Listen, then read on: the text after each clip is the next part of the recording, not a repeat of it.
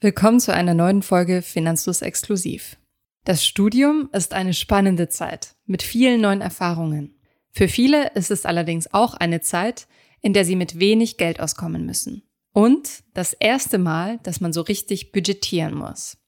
Heute spreche ich mit vier Studierenden aus unserer Community, die uns einen sehr offenen Einblick in ihr Budget geben. Es geht um Nebenjobs und Spartricks, um Mietausgaben und um erste Investments.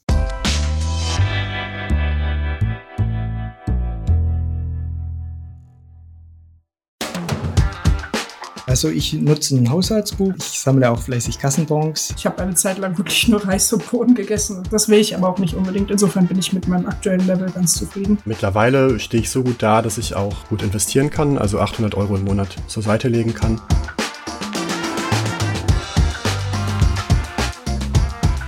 Bevor wir zu den Interviews gehen, möchte ich euch einen kleinen Überblick über die finanzielle Situation von Studierenden in Deutschland geben.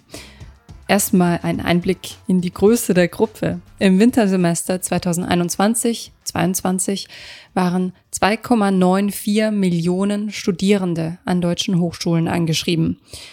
Deren Budget zu ermitteln ist nicht ganz einfach. Das Studierendenwerk tut das immer wieder, zuletzt 2016. Mit dem Ergebnis 918 Euro Einnahmen haben deutsche Studierende im Durchschnitt aus unterschiedlichsten Quellen.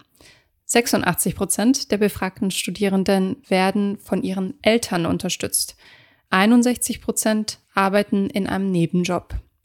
Laut dem BAföG-Bericht der Bundesregierung haben 2020 rund 11 Prozent der Studierenden BAföG-Leistungen bezogen, also gerade mal jeder Zehnte.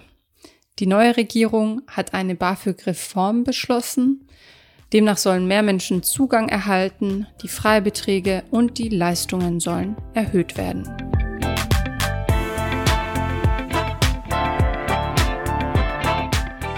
So viel zur Theorie.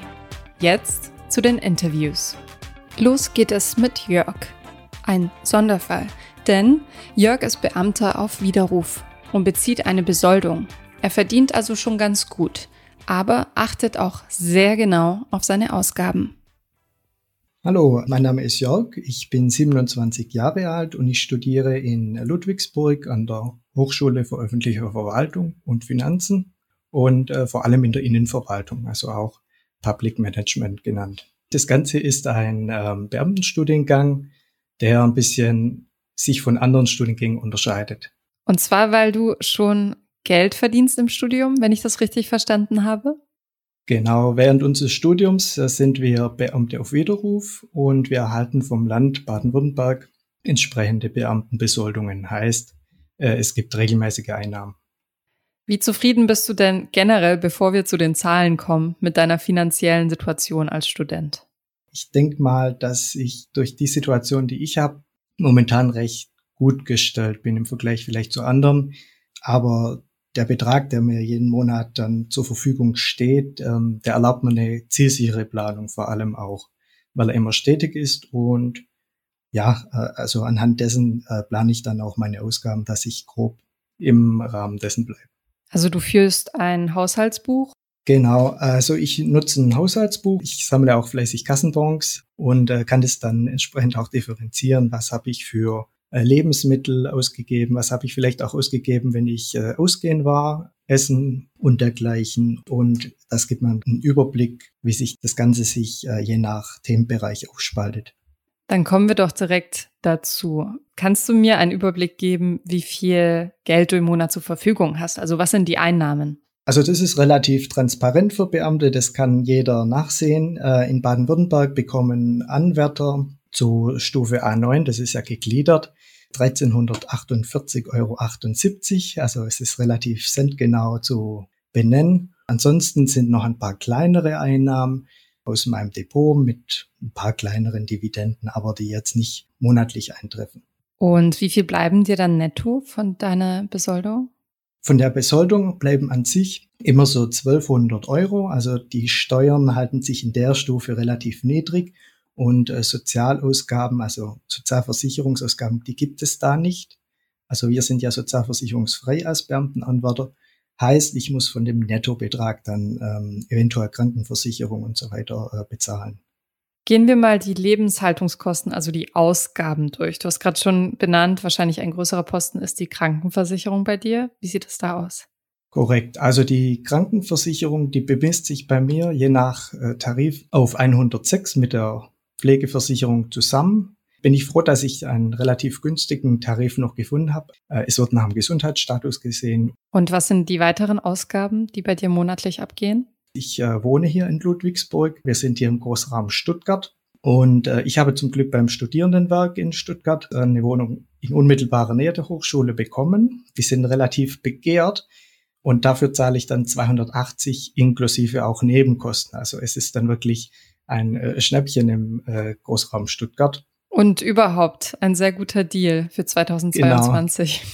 Und dann musst du noch Nahrung kaufen, Hobbys bezahlen. Was bleibt? Für Lebensmittel habe ich durchschnittlich so 150 Euro im Monat. Und bei Lebensmitteln empfiehlt es sich, oder was, wie ich es halte, dass man nach Angeboten Ausschau hält. Vor allem auch mit anderen zusammen kocht und Blättern in Katalogen, äh, Zeitschriften und den äh, Werbebeilagen auch, die vielfach doch in Altpapier wandern, hilft es dann doch zu sehen, ähm, was, was ich bei Lebensmitteln tat. Und das ist jetzt aktuell auch mit den gesamten Steigerungen im Lebensmittelbereich ja doch noch mal eine Spur wichtiger oder empfehlenswerter. Ja, Studenten haben ja sowieso schon nicht horrend viel Geld zur Verfügung und bei dir ist es ja dann dank der Besoldung noch mal ein bisschen besser. Aber und waren das alle Ausgaben? Nein, ähm, wir haben ja zum Beispiel auch ähm, Bildungsausgaben. Als Beamter hat man ein großes äh, Gesetzbuch beziehungsweise sogar drei und äh, da gibt es entsprechende Aktualisierungen im Gesetz, Ergänzungslieferungen. Äh, die kosten dann gerne auch mal 100 bis 150 Euro. Und äh, die sollte man nicht gänzlich äh, vergessen. Auch äh, Studierendenwerksbeiträge, die jedes äh, Semester fällig werden, die habe ich dann runtergerechnet. Das sind 120 Euro. Auf dem Monat gibt es etwa äh, 20 Euro. Also unterm Strich bleiben je nachdem so 100 bis 200 Euro übrig. Ich habe aber auch selber noch äh, Optimierungspotenzial. Mhm. Und die 100 bis 200 Euro, wenn ich dich richtig verstanden habe, sparst du? Ich habe jetzt das ETF-Sparen ähm, in den Ausgaben mitgesehen laut dem Sankey. Aber wenn ich das jetzt separat betrachten würde, dann blieben sogar über 300 Euro. Ähm, vor allem spare ich in einen FTSE Forward mit in der tesorierenden Variante. Und das Tagesgeld läuft eher so, dass ich dann am Monatsende einen Sparauftrag vom Girokonto aufs Tagesgeldkonto habe, also über einen speziellen Betrag im Girokonto wandert alles dann ins Tagesgeld, so dass ich das relativ oft unterscheiden kann, wie viel ich dann wirklich in den Rotgroschen zurücklege. Ich sammle das ein bisschen an bis zu einem gewissen Level und äh, werde dann nochmal entsprechend umwerfen, damit nicht alles aufs Tagesgeld läuft, weil in der aktuellen äh, Inflationsphase von acht Prozent äh, denke ich mir, dass man das dann entsprechend begrenzt. Ja, das klingt sehr gut ähm, strukturiert und auch diszipliniert, muss ich sagen. Seit wann sparst du denn bewusst Geld und investierst das auch?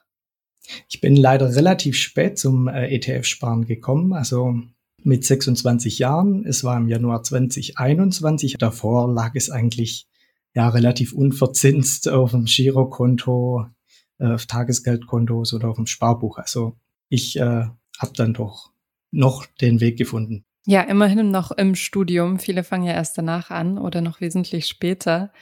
Und überhaupt, glaube ich, schaffen es viele Studenten gar nicht, Geld zu sparen. Also was ist dein Tipp dabei? Weil selbst wenn du besoldet wirst, ist es ja trotzdem so, dass du jetzt nicht extrem viel Geld zur Verfügung hast. Also mein erster Tipp ist immer, überhaupt mal einen Überblick schaffen. Also vor allem hinsichtlich der Ausgaben. Äh, an der Einnahmenschraube kann man relativ wenig drehen. Das ist vor allem bei Beamten ja festgelegt durch Gesetz. Und äh, bei den Ausgaben, da ergeben sich dann die Spielräume.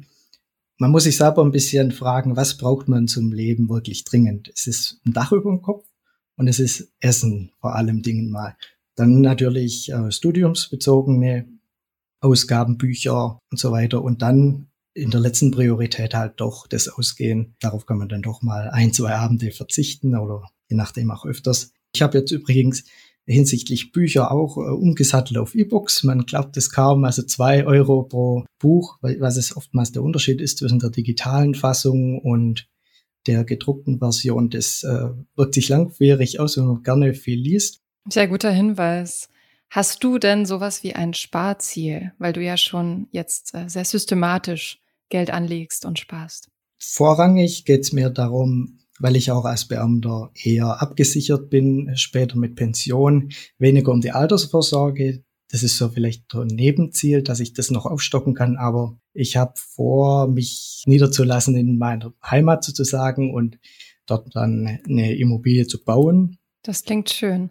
Gibt es etwas, was du gerade über Finanzen lernst, was du vorher noch nicht gewusst hast? Äh, da gibt es immer einiges, vor allem auch dieses äh, Live dabei sein bei verschiedenen Marktphasen. Man lernt auch die eigene Psyche kennen. Also wie verhält es sich, wenn das Depot total in roten Zahlen steht? Momentan bei mir auch der Fall.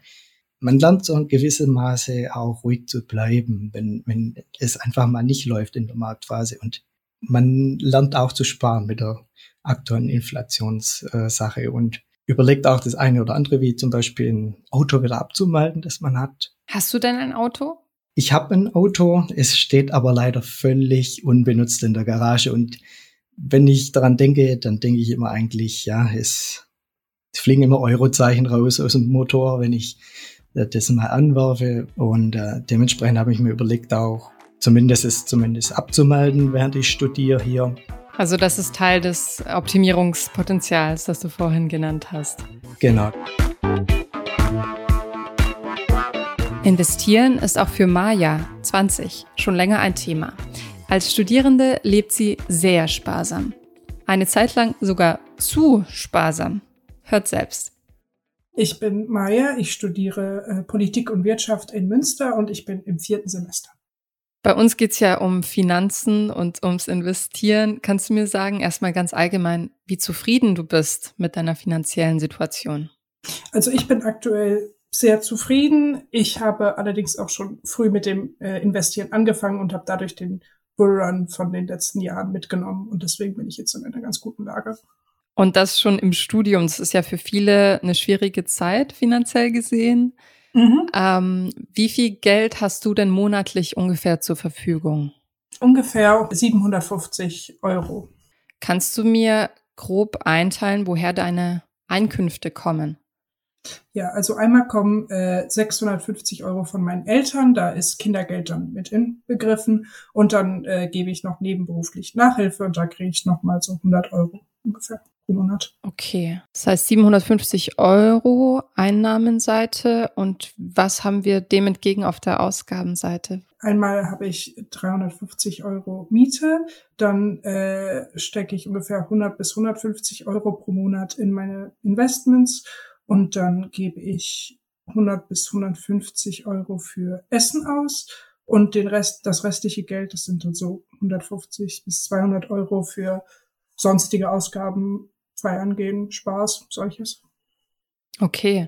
Ich sehe, deine Ausgaben sind relativ niedrig. Vor allem, wenn man bedenkt, dass wir gerade in einer ziemlich hohen Inflationsphase sind. Wie schaffst du das? Äh, zum einen esse ich relativ günstig. Also ich gehe meistens nur mit Freunden essen und sonst koche ich zu Hause und esse viel so Basic-Sachen wie Reis, Pfannen und sowas. Und ja, auch sonst kaufe ich auch ehrlich gesagt nicht so viel. Also viele Ausgaben sind dann tatsächlich für Feiern oder Reisen. Ich bin nicht so der große Konsument, würde ich sagen. Es kam neulich erst eine Statistik raus, dass viele Studierende in Deutschland unter dem Armutslevel leben. Und ich habe die genaue Zahl nicht mehr im Kopf, aber ich glaube, deine Einkünfte sind auch in dem Bereich. Fühlst du dich arm als Studentin?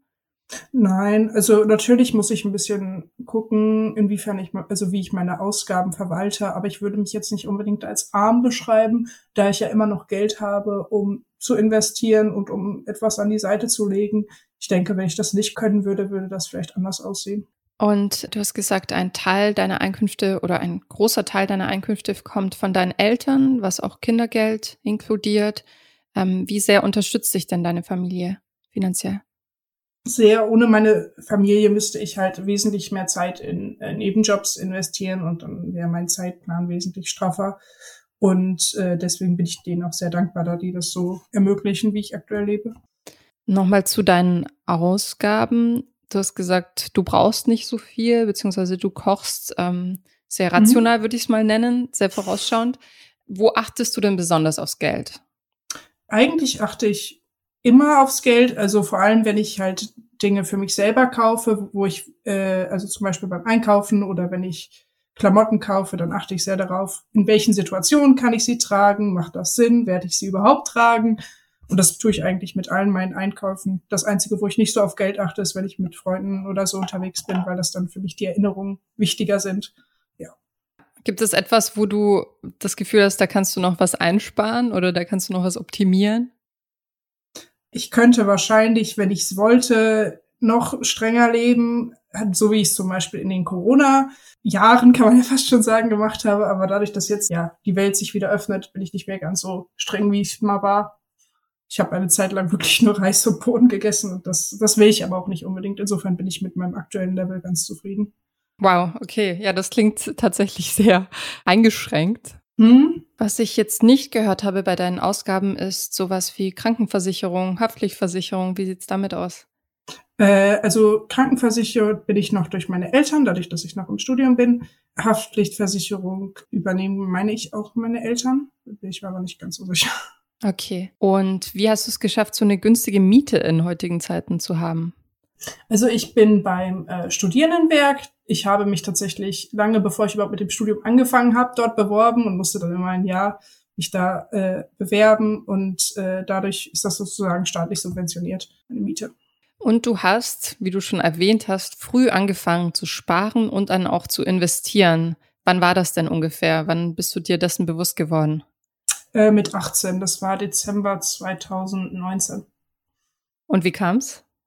Äh, ich hatte Langeweile und habe überlegt, wie ich noch, also ich war zu dem Zeitpunkt im Ausland und ja, ich hatte irgendwie ein bisschen Langeweile und habe dann überlegt, wie ich noch äh, zusätzlich Geld verdienen kann, habe dann verschiedene Sachen ausprobiert und bin dann beim Investieren letztendlich hängen geblieben, weil das am lukrativsten war. Ja. Wenn es lukrativ war, dann äh, will ich gerne deine Strategie hören. Äh, meine Strategie hat sich im Laufe der Jahre geändert. Also am Anfang habe ich mehr äh, auf Dividenden gesetzt. Mittlerweile bin ich eher bei den Tech äh. Also ich investiere zum Beispiel viel in Tesla, aber ich habe jetzt auch wieder mit ETFs angefangen und zudem habe ich noch Krypto. Ja. Und das ist alles das Geld, was du dir vom Studium abgespart hast? Äh, teils, teils. Also teils habe ich äh, von meinen Eltern, teils habe ich, also ich habe halt äh, im FSJ gearbeitet und da habe ich Geld angespart. Und dann habe ich noch so Nebenjobs zwischendurch und so gehabt, also vor dem Studium. Ja. Okay, aber du hattest keinen großen ähm, Startpuffer von der Familie oder sowas? Nein, nicht zu groß. Nee. Das klingt ziemlich inspirierend, finde ich, weil, wie gesagt, viele Studierende müssen schauen, wo sie mit dem Geld hinkommen. Was ist denn dein Tipp? Wie schafft man es, trotz Studium sparen zu können? Also mein Tipp wäre äh, tatsächlich am Anfang des Monats seine Investments zu tätigen, weil man dann quasi nur noch den, das Restgeld übrig hat. Also ich mache das immer so, wenn ich Geld am Anfang des Monats bekomme und auch im Laufe der Zeit durch, durch die Nachhilfe und so, dann gucke ich erstmal, okay, wie viel will ich in diesem Monat weglegen? Vielleicht auch, was sind Ausgaben, die ich auf jeden Fall diesen Monat haben werde und dadurch kann ich dann mal mehr, mal weniger investieren. Aber ich würde das einfach am Anfang des Monats machen, weil es dann quasi gar nicht mehr ausgebbar ist, sozusagen. Und was denkst du über das Argument, dass man lieber das Leben genießt im Studium und dann später anfängt, wenn man einen Job hat, der sowieso besser bezahlt ist als die Nebenjobs im Studium? Also ich denke, dass ich mein Leben trotzdem genieße. Wie gesagt, ich, ich reise viel, ich gehe viel auf Konzerte, ich treffe mich viel mit Freunden, ich gehe gern feiern. Und ähm, dadurch, also es gibt ja den Zinseszinseffekt und wenn man halt früh anfängt mit dem Sparen und Investieren, entwickelt sich zum einen so ein bisschen so eine Gewohnheit. Das heißt, man, man, also seine, sein Lebensniveau steigt gar nicht so viel. Und zum anderen hat man halt diesen Zinseszinseffekt, der recht früh dann anfängt. Absolut, ja. Hast du denn ein Sparziel? Ein Sparziel, das ist schwierig. Ich denke, dadurch, dass sich das Leben dann auch ändert, wird sich das im Laufe der Zeit eh ergeben, wofür ich das Geld dann nutzen möchte. Aktuell habe ich jetzt noch nicht irgendwie vor, also ich habe bereits ein Auto und sonstige Ausgaben wüsste ich jetzt nicht. Ich spare eher als Sicherheit so ein bisschen, weil man dadurch auch mehr Möglichkeiten hat in der Zukunft. Ja. Du bist ja schon seit du 18 bist am Thema Finanzen dran und Investieren dran. Gibt es etwas, was du gerade noch lernst? Ich habe gelernt, halt diese Balance zwischen Investieren und Leben zu finden. Ich war da auch schon mal zu sehr auf der Investieren-Seite und mittlerweile geht das ganz gut. Und was Investieren äh, speziell angeht, informiere ich mich gerade über ETFs und wie ich das genau dann von meinen Hightech-Aktien so ein bisschen umschichten kann, beziehungsweise das dann einfach durch ETF-Sparpläne erweitern kann, um so ein wenig Risiko rauszunehmen. Ja. Hat dich die aktuelle Krise so ein bisschen, ja, beunruhigt? Gerade wenn du in Tech investiert bist? Beunruhigt nicht, da ich sehr, äh, mich sehr mit meinen Investments beschäftigt habe und eigentlich auch davon ausgehen werde, dass diese wieder steigen werden.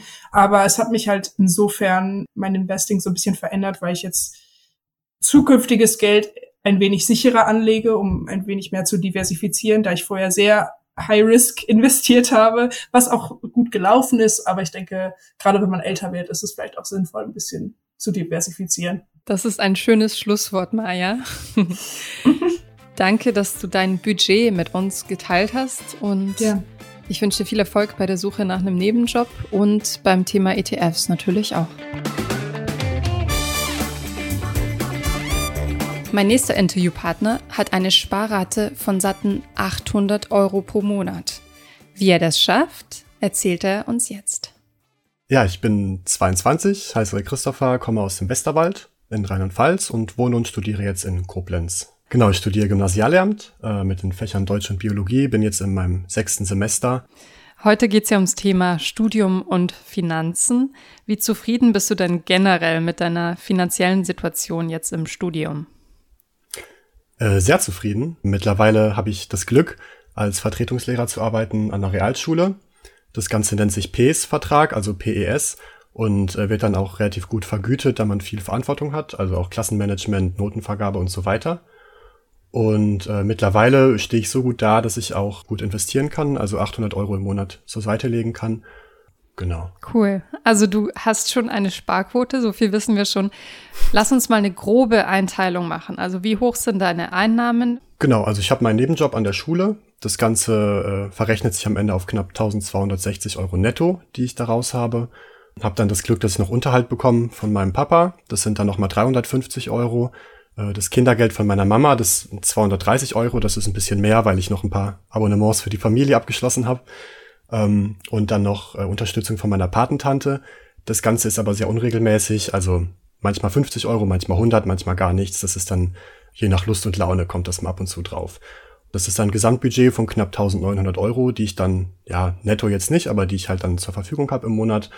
Danke für den Überblick. Du hast äh, ein Finanzfluss-Fluss-Diagramm erstellt. Genau, ich ja. Ich verlinke das auch in den Show Notes, ähm, wer da Lust hat, sich an seinem Budget auszutoben und die Werte einzutragen. Das gibt einen ganz guten Überblick. Mir fällt auf, dass du für einen Studenten, du hast es auch schon gesagt, du bist ganz dankbar darüber, einen ziemlich gut bezahlten Job hast. Ist das Definitiv. etwas, was du auch in deinem Umfeld so bestätigen kannst? Ähm, also Glück habe ich auf jeden Fall. Diese Vertretungsstellen gibt es jetzt nicht wie Sand am Meer. Ich studiere eigentlich fürs Gymnasium und arbeite an einer Realschule ähm, Realschulstellen werden doch relativ häufiger vergeben. Also ich kann da auch jedem Lehramtler, der jetzt vielleicht zuhört, nur empfehlen, vielleicht mal sich bei einer Realschule zu erkundigen. Und äh, viele meiner Kommilitonen, die haben dann doch eher schlecht bezahltere Jobs, in Anführungszeichen. Also ich finde, äh, generell was zu verdienen im Studium ist eigentlich immer super. Ähm, aber jetzt als Kellner oder vielleicht jetzt im, im Lebensmitteleinzelhandel oder so verdient man jetzt dann doch nicht so viel wie jetzt bei diesen äh, Jobs mit mehr Verantwortung. Ich muss dann aber auch dazu sagen, wie gesagt, ich habe dann teilweise 30 Kinder vor mir stehen, mit denen ich alleine in einem Raum bin und auch die Zeugnisse oder auch Arbeiten und sowas, das hängt dann auch von mir ab. Also die Verantwortung, die wird dann auch dementsprechend bezahlt. Du bist ja erst 22. Das heißt, bei dir fallen noch keine Krankenversicherungskosten und so weiter an, nehme ich an.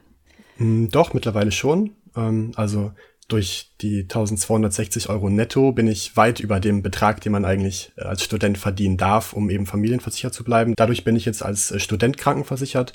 Das äh, sind ungefähr 120 Euro dann aus Pflegeversicherung und Krankenversicherung, die dann von meinem Bruttogehalt abgezogen werden. Kannst du noch mal genauer sagen, wofür du das Geld ausgibst? Also nur die einzelnen Bereiche. Genau, also Miete erstmal im ersten Fall. Das ist bei mir sind das 610 Euro, wovon ich dann die Hälfte bezahle.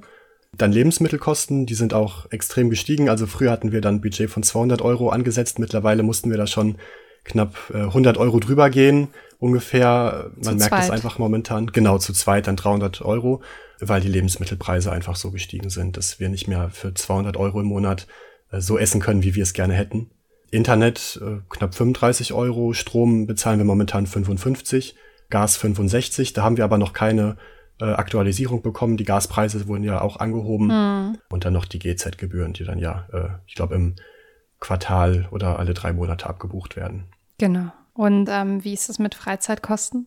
Freizeitkosten, ja. Also ich habe äh, 25 Euro für den Sport, also ich bin im Fitnessstudio angemeldet. Und ansonsten eher so, wenn man mal was mit Freunden unternehmen möchte, mal abends essen gehen oder jetzt auch seitdem der Lockdown nicht mehr so streng gehalten wird, auch mal abends äh, was trinken gehen, was essen gehen. Da bin ich bei mir aktuell bei knapp 230 Euro im Monat.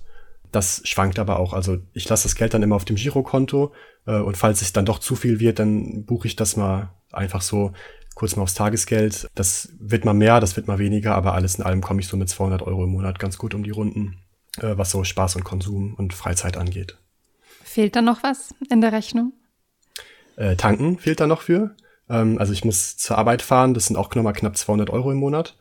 Waren früher auch ein bisschen weniger. Hm. Ähm, werde ich mir am Ende dann auch zurückholen können, aber doch, das äh, fällt auch stark ins Gewicht. Also es sind ja knapp 10 Prozent dann von meinem monatlichen Gesamtgeld, 10 Prozent zum Tanken, genau. Und der Semesterbeitrag sind äh, 40 Euro im Monat. Du sagst es ja, die Preise steigen und vor allem für Energie und so weiter, was bei dir ja auch einen großen Anteil ausmacht. Wo achtest du denn besonders aufs Geld? Mm, besonders aufs Geld achte ich erstmal, würde ich sagen, so im täglichen, äh, im, im Alltag, bei den Sachen, wo man halt drauf achten kann. Also vielleicht Stromverbrauch, Wasserverbrauch. Früher war ich jemand, der jeden Morgen, weiß ich nicht, 15 Minuten duschen war. Das versuche ich jetzt ein bisschen zu reduzieren, äh, weil man das schon merkt, auch was, was das Heizen angeht. Spritkosten, also ich komme vom Land, wohne jetzt in der Stadt und äh, meine Familie ist noch, noch auf dem Land und dann mal gerade da kurz hinzufahren, um mal Hallo zu sagen, das geht jetzt halt nicht mehr. Und da muss man schon drauf achten, ähm, jetzt auch mit dem 9-Euro-Ticket viel mehr die, die äh, öffentlichen Verkehrsmittel zu nutzen, ähm, um da dann einfach, einfach zu sparen, wo es geht. Ähm, Essen muss ich sagen, bin ich ein bisschen penibel, ich esse sehr gerne. Ähm, da habe ich bisher noch nicht so intensiv drauf geachtet. Dann sage ich, dann fahre ich vielleicht ein bisschen weniger Auto und achte da drauf. Ähm, aber bei den Lebensmittelkosten würde ich dann doch lieber normal weiter essen, bevor ich dann äh, anfange, jetzt irgendwie am Hungertuch zu nagen oder so. Mhm. Gibt es etwas, wo du gar nicht aufs Geld schaust, wo du sagst, das gönne ich mir jetzt einfach, das kann ich mir leisten? Ähm, ja, ich habe äh, tatsächlich einen kleinen, äh, was kann ich immer das sagen, so ein kleines Laster. Also ich trinke sehr gerne Whisky, äh, schottischen Single Malt Whisky. Und äh, da kostet eine Flasche immer so, ja, eine gute Flasche 30 bis 50 Euro. Und das ist eine Sache, die wird sich dann mal, ich weiß nicht, so im halben Jahr oder so, wird sich das einfach mal gegönnt, ohne dass ich jetzt sage, so, mh, 50 Euro für eine Flasche Whisky muss das sein. Da bin ich dann doch ein bisschen, ja, konsumwütig und achte da nicht so aufs Geld. Ist, glaube ich, auch gut, sowas zu haben. Glaube ich auch, ja. Irgendwie muss man ja auch noch Spaß haben dann. Genau. Du hast eine relativ hohe Sparquote, wie ich finde, für dein Alter vor allem und als Student. Seit wann sparst du denn Geld bewusst und seit wann investierst du es? Also Geld sparen tue ich eigentlich schon, seitdem ich Geld verdiene. Also ich habe schon mit 16 angefangen äh, zu arbeiten, dann auch schon damals im Supermarkt und dann äh, nach dem Abitur auch mal am Fließband im Akkord und so. Also ich habe eigentlich schon immer Geld verdient und das auch immer zur Seite gelegt. Aktien und Co. war bei mir eigentlich immer äh, negativ behaftet in der Familie. Und richtig angefangen, mich mit dem Thema Investieren auseinanderzusetzen, war, als ich ausgezogen bin und alleine gewohnt habe, mich dann erstmal nur mit Sparen auseinandergesetzt und dann stolpert man ja automatisch über die Begriffe. Also dann äh, habe ich mir ein Tagesgeldkonto gemacht und habe dann erstmal angefangen, aufs Tagesgeldkonto was äh, zur Seite zu legen. Und dann habe ich gesehen, oh, es gibt ja gar nicht nur Aktien, sondern es gibt ja auch vielleicht breiter gestreutere, äh, breit gestreutere Angebote, äh, wie jetzt zum Beispiel Fonds. Und es gibt ja nicht nur Fonds, die aktiv gemanagt werden, sondern oh, es gibt ja auch passive Sachen, wo ich dann gar nicht so viele Gebühren zahlen muss. Und so hat sich das dann Stück für Stück, äh, sowieso so eine Leitersprosse zur nächsten, habe ich mich da gehangelt ähm, und stehe jetzt da, wo ich stehe und äh, habe wirklich einen Teil, den ich aufs Tagesgeldkonto packe, einen Teil, den ich in ETFs packe, einen äh, risikobehafteteren Teil, äh, den ich dann in andere Assets äh, packe, dann hauptsächlich Bitcoin, Kryptowährungen in dem Bereich, so dass ich jetzt eigentlich sagen kann, mit meinen 22 Jahren äh, kann ich mich eigentlich nicht beklagen. Also ich muss jetzt meine Eltern nicht mehr fragen, wenn irgendwas ist, kann immer alles selbst bezahlen und da bin ich auch dankbar drum dann. Was ist deine Aufteilung? Weil du gesagt hast, risikobehafteter Teil, Tagesgeld, Notgroschen-Teil wahrscheinlich und ETFs. Also wie ist die Aufteilung dabei? Von meinen 800 Euro äh, überweise ich jeden Monat 300 Euro aufs Tagesgeld. Das geht dann schon am Anfang des Monats runter, damit ich das gar nicht mehr irgendwie zu Gesicht bekomme. Das war früher mehr, aber ich habe jetzt so den Tagesgeldbetrag erreicht, mit dem ich zufrieden bin, also mein Notgroschen quasi. Und die 300 Euro sind jetzt on top, weil ich finde, mit Anfang 20 sollte man schon noch ein bisschen mehr äh, sichereren Teil haben. Dann habe ich 300 Euro, die in ETFs fließen. Ich äh, spare davon 255 Euro in den äh, All Countries World Index, also in den ACWI und 45 Euro in den Small Cap ETF und habe 150 Euro, die ich in Bitcoin stecke und 50 Euro ist so mein Zocker, äh, Zockergeld, sag ich mal. Äh, das habe ich komplett abgeschrieben eigentlich. Das sind eher so diese Guilty Pleasure-Teile, wo man sich dann denkt, oh, vielleicht äh, kann das ja doch mehr Rendite abwerfen oder so. Ich denke mir mit 22, äh, ich habe keine Kinder zu ernähren, ich habe keine Kredite zu bezahlen, da kann man dann doch ein bisschen mehr Risiko fahren. Also Einzelaktien? Äh, Einzelaktien zum Beispiel äh, ein bisschen aber das Geld ist eigentlich eh abgeschrieben für mich. Also da erhoffe ich mir gar nicht so viel. Ich denke mir, aber wenn das was wird, dann bin ich froh. Und wenn nicht, dann habe ich trotzdem noch genug Geld sicher gespart und auch sinnvoll gespart, dass ich damit leben kann und mir jetzt nicht in zehn Jahren vor die Stirn hauen muss und dann sag, ey, was hast du getan? Warum hast du es so gemacht und nicht hm. anders? Klingt so, als hättest du einen ziemlich genauen Plan, was ich gut finde. Aber für viele Studierende ist es sicherlich schwierig, überhaupt was zur Seite zu legen. Hast du einen Trick, hast du einen Tipp, wie man es schafft, trotz Studium, Studiengebühren und Lebenshaltungskosten Geld auf die Seite legen zu können? Ich glaube, wenn man wirklich sich bewusst mit seinen Finanzen auseinandersetzt, dann wird man immer einen Fünfer oder einen Zehner oder 25 Euro finden können, einfach nur, um mal da reinzuschnuppern, wie es denn wirklich ist, Geld zur Seite zu legen. Weil ich erlebe das in meinem Umfeld ganz oft. Es gibt viele Leute, die äh, machen das gar nicht, die haben nur ein Girokonto und äh, wenn man sein ganzes Geld nur auf einem Konto liegen hat, dann passiert es unglaublich oft, dass man dann sagt, ach ja, ich habe noch 500 Euro, das kostet 500 Euro, dann gehe ich halt plus minus null raus und dann haben hm. die gar nichts mehr. Sehr gut. Also du führst dich selbst dazu heran, ein gesundes Verhältnis ähm, zu Finanzen zu haben. Was ist deine Motivation, so bewusst mit Geld umzugehen und auch Geld zu sparen in, in jungem Alter schon? Meine Eltern waren recht früh geschieden und äh, meine Mama war dann ganz lang alleinerziehend mit vier Kindern, ohne festen Job, weil sie vorher immer Hausfrau war. Und äh, es gab eine Phase, in der es uns finanziell recht schlecht ging. Also wo wir auch, oder wo meine Mama dann Hartz IV bezogen hat, äh, wo die Zeiten nicht so einfach waren. Und äh, meine Motivation, die ich jetzt heute habe, ist einfach später so gut dazustehen, dass ich äh, mir selbst oder meiner Familie, meinen Kindern, äh, wie auch immer dann die Konstellation sein mag, auf jeden Fall eine gewisse Sicherheit geben kann, dass äh, sowas jetzt nicht nochmal passiert. Das waren, äh, das waren natürlich trotzdem schöne Zeiten, weil wir alle gesund waren und es ging uns allen gut. Aber trotzdem möchte ich später dann meiner Familie gewährleisten können, dass es äh, nicht nochmal so läuft. Und das ist so die Motivation, die mich antreibt, die auch äh, dazu geführt hat, dass ich schon seit so einem jungen Alter anfange zu arbeiten und, und zu sparen und Geld zur Seite zu legen. Hast du denn ein Sparziel? Ja, also ich komme vom Land und auf dem Land ist es ja so, dass jeder sein eigenes Haus hat, sein freistehendes äh, Einfamilienhaus. Und äh, da wurde ich so ein bisschen angefixt, schon früher aktuell ist es mein Ziel, wenigstens eine schöne Summe auf dem Konto zu haben, mit der ich wenigstens die Anzahlung äh, leisten kann. Mein Ziel ist es ja später auch verbeamtet zu werden. Also ich brauche mir, was Altersvorsorge und Co. angeht, gar keine so großen Sorgen zu machen, jetzt in Anführungszeichen, äh, wie, wie Leute jetzt auf dem normalen äh, Wirtschaftsmarkt. Ansonsten ähm, schaue ich mal, auf jeden Fall im Alter ein bisschen sorgenfreier leben zu können. Ich wünsche dir auch, dass das klappt mit dem Eigenheim. Das klingt nach einem Vielen schönen Dank. Plan. Rund eine von zehn Studierenden in Deutschland erhält BAföG. Emily ist eine von ihnen. Wir sprechen über Einkommensgrenzen, ihr Haushaltsbuch und ihre Rückzahlungspläne. Ich bin Emily, ich bin 26 Jahre alt und wohne in Hannover und ich studiere zurzeit Wirtschaftswissenschaften im Master im vierten Semester. Ich schreibe momentan nur noch meine Masterarbeit und dann bin ich fertig mit dem Studium. Wie zufrieden bist du mit deiner finanziellen Situation als Studentin? Ich bin tatsächlich sehr zufrieden soweit, weil ich mehrere verschiedene Einkommensquellen habe, die sich trotzdem auch ganz gut mit dem BAföG vertragen, sag ich mal. Und da habe ich momentan, glaube ich, als Studentin recht viel Geld zur Verfügung. Dann kommen wir doch direkt dazu. Wie viel Geld hast du denn monatlich zur Verfügung? Aktuell habe ich monatlich zur Verfügung, ähm, da bekomme ich 760 Euro BAföG, 266 Euro Halbwaisenrente, weil mein Vater gestorben ist, als ich ein Kind war, und 371 Euro von meiner Arbeit. Das sind dann insgesamt ca. 1380 Euro. Das ist quasi der BAföG-Höchstsatz, der sich um einen Teil der Halbwaisenrente reduziert. Und da gibt es einen Freibetrag. Ich weiß gerade leider nicht, wie hoch der ist, aber da wird ein Teil meiner Halbwaisenrente drauf angerechnet.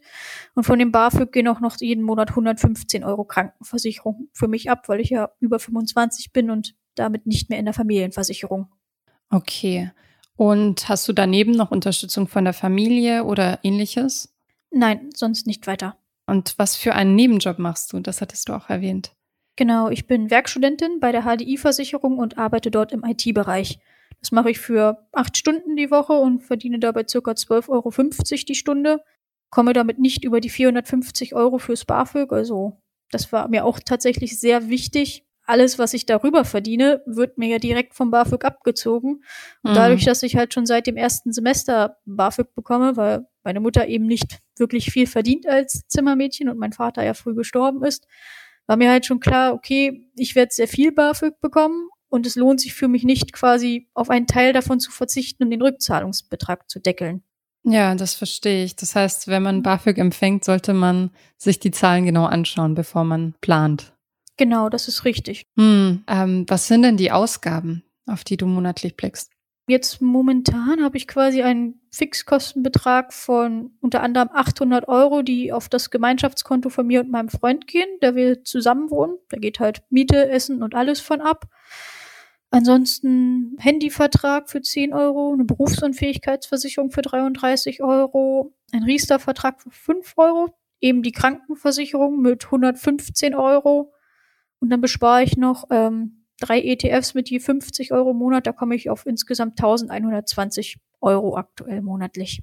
Wow. Das heißt, du kannst auch schon investieren, trotz BAföG. Das ist ja auch schon eine gute Leistung, dass du dir das absparen kannst.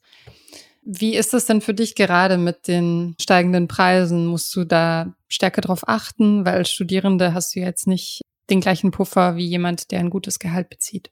Ja, das ist richtig. Momentan geht es letztendlich noch, dadurch eben, dass ich mit meinem Freund zusammenlebe und der halt auch schon arbeitet, überweisen wir auf unser Gemeinschaftskonto jeden Monat insgesamt 2400 Euro, von dem eben die Miete und Essen und so abgeht. Und wir haben auch gemerkt, es bleibt am Ende des Monats etwas weniger übrig. Aber wir machen immer noch Plus, weshalb wir halt gesagt haben, wir wollen jetzt an dem Betrag nichts ändern. Und eben dadurch, dass wir gerade die Einkäufe und alles Alltägliche größtenteils von da bezahlen und nur eben Sachen, die nur für uns selbst sind, wie zum Beispiel Klamotten und so weiter, und so einen eigenen Konten bezahlen, geht das tatsächlich. Ich habe noch eine Frage. Ja. Du hast gesagt, Gemeinschaftskonto, du zahlst 800 ein, dein Partner zahlt mehr ein, oder? Wenn es 1600 sind. Genau, er zahlt 1600 ein, weil er schon arbeiten geht. Und wir haben halt gesagt, okay, wir gucken uns halt an, wie viel bekommen wir jeder ungefähr jeden Monat. Und er hat ungefähr das Doppelte von dem, was ich habe. Dementsprechend haben wir halt auch gesagt, er zahlt den doppelten Betrag ein und ich zahle halt die 800 ein. Also ein Drittel, zwei Drittel Aufteilung sozusagen. Okay. Ja, das ist interessant, dass man das auch schon im Studium, das Drei-Konten-Modell lebt. Ja, das war mir auf jeden Fall auch sehr wichtig. Als wir zusammengezogen sind, habe ich gesagt, das möchte ich gerne so machen. Und da war er auch mit einverstanden. Mhm. Wo achtest du denn besonders aufs Geld? Ähm, beim Einkaufen tatsächlich auch ein bisschen soweit. Also wir kaufen keine Bio- oder Markenprodukte großartig. Wir versuchen halt auf die Eigenprodukte umzusteigen von den ganzen Supermärkten. Beziehungsweise wir nutzen eigentlich auch schon mal die ganzen Eigenprodukte, weil die eben günstiger sind und letztendlich auch genauso schmecken wie die verschiedenen Markenprodukte. Wir vergleichen, denke ich, schon relativ viel und versuchen dann eben auch die günstigsten Flüge und Hotels und Preise bei sonst allem zu finden. Und ja. gibt es was, wo du nicht aufs Geld schaust? Ab und zu machen wir das mal beim Essen so, wenn wir uns denken, ja, wir haben uns lange nichts Gutes mehr gegönnt oder jetzt ist mal was Besonderes, dann kaufen wir uns halt doch mal ein schönes Steak, auch gerne mal vom Fleischer. Das kostet dann halt eben auch mal so 13, 14 Euro pro Person, was nicht gerade wenig ist, aber sagen wir halt, gut, kommt, das machen wir halt mal. Oder eben auch, wenn wir essen gehen, dann darf es eben mal eine Vorspeise sein und halt auch ein Hauptgang. Das ist jetzt nicht so, dass wir dann da sagen, oh, das ist aber zu teuer, das machen wir nicht. Also, wenn wir sowas machen, dann gönnen wir uns das auch schon, genießen es auch. Das ist auch wichtig. Mhm. Du hast gesagt, du besparst drei ETFs. Erstmal die Frage, welche ETFs aus Interesse? Also einmal ganz normalen MSCI World mit 50 Euro, dann den Automation und Robotics ETF von iShares und den Digital Security ETF. Und seit wann sparst du bewusst und seit wann investierst du? Das mache ich seit ungefähr 2018. Da habe ich hauptsächlich mit dem MSCI World angefangen und auch erst mal eine ganze Weile nur den bespart. Dann habe ich im Corona-Knick im März auch mal ein paar Aktien mir gekauft, und zwar Apple und Microsoft damals. Und äh, die anderen beiden, also die Automation ETF, also den Automation ETF und den Digital Security ETF, spare ich jetzt seit, ich glaube, April oder Mai war das, ja. Und hast du ein Sparziel? Direkt ein Sparziel jetzt nicht wirklich. Ein bisschen was davon möchte ich auf jeden Fall dann quasi für die Rente nutzen, als Altersvorsorge. Ansonsten mache ich das halt, wo ich mir sage, ich möchte nicht, dass mein Geld komplett von der Inflation aufgefressen wird. Und ja, letztendlich möchte ich dann nach dem Studium, wenn ich mehr Geld zur Verfügung habe, versuchen, mich mehr auf Dividendentitel zu konzentrieren, weil ich das einfach schön finde, wenn es jeden Monat ein kleines bisschen mehr Geld immer gibt. Ist die BAföG-Rückzahlung für dich schon ein Thema? Du bist ja am Ende des Studiums. Äh, ich habe mich auf jeden Fall damit schon auseinandergesetzt. Ich habe mir mal in Excel eine Tabelle gebaut, wie viel BAföG ich eigentlich bekommen habe über die ganzen fünf Jahre jetzt und wie viel ich dann letztendlich zurückzahlen werden muss. Und Hast du die Zahl noch im Kopf? ja, also ich habe ja die Tabelle quasi vor mir auf und jetzt, wenn mein Studium dann vorbei ist, habe ich dann insgesamt 39.504 Euro bekommen an BAföG. Und der Rückzahlungsbetrag ist ja letztendlich auf 10.000 Euro gedeckelt.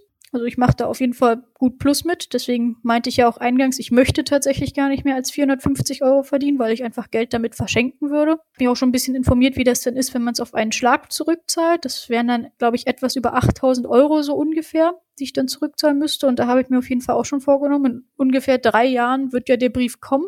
Also mit der Rückzahlungsaufforderung. Und bis dahin möchte ich auf jeden Fall versuchen, diese 8000 Euro zusammenzuhaben die würde ich in dem Fall halt auch nicht anlegen, sondern vermutlich aufs Tagesgeldkonto packen, weil ich eben schon genau weiß, wann ich die denn brauche. Ja, klar. Bildungsschulden sind immerhin keine Konsumschulden, aber es ist trotzdem ein gutes Gefühl, wenn man sie los ist. Kann ich mir vorstellen. Ja, auf jeden Fall. Was ist denn dein Tipp an andere Studierende zu Finanzen im Studium? Sei es zum Sparen, sei es zum Investieren, sei es zum BAföG. Etwas, was du gerne gewusst hättest vom Studium. Hm, Also mein Tipp allgemein, was ich auch schon vor dem Studium gemacht habe, ist, führt ein Haushaltsbuch. Das gilt, glaube ich, auch nicht nur für Studenten, sondern halt eigentlich für jeden. Denn es ist auf jeden Fall sehr, sehr wichtig zu sehen, was kommt an Geld eigentlich rein und wofür gebe ich mein Geld aus, wo habe ich eventuell Sparpotenzial. Ist recht sehr wichtig für Studenten, da man ja letztendlich im Studium nicht so viel Geld hat.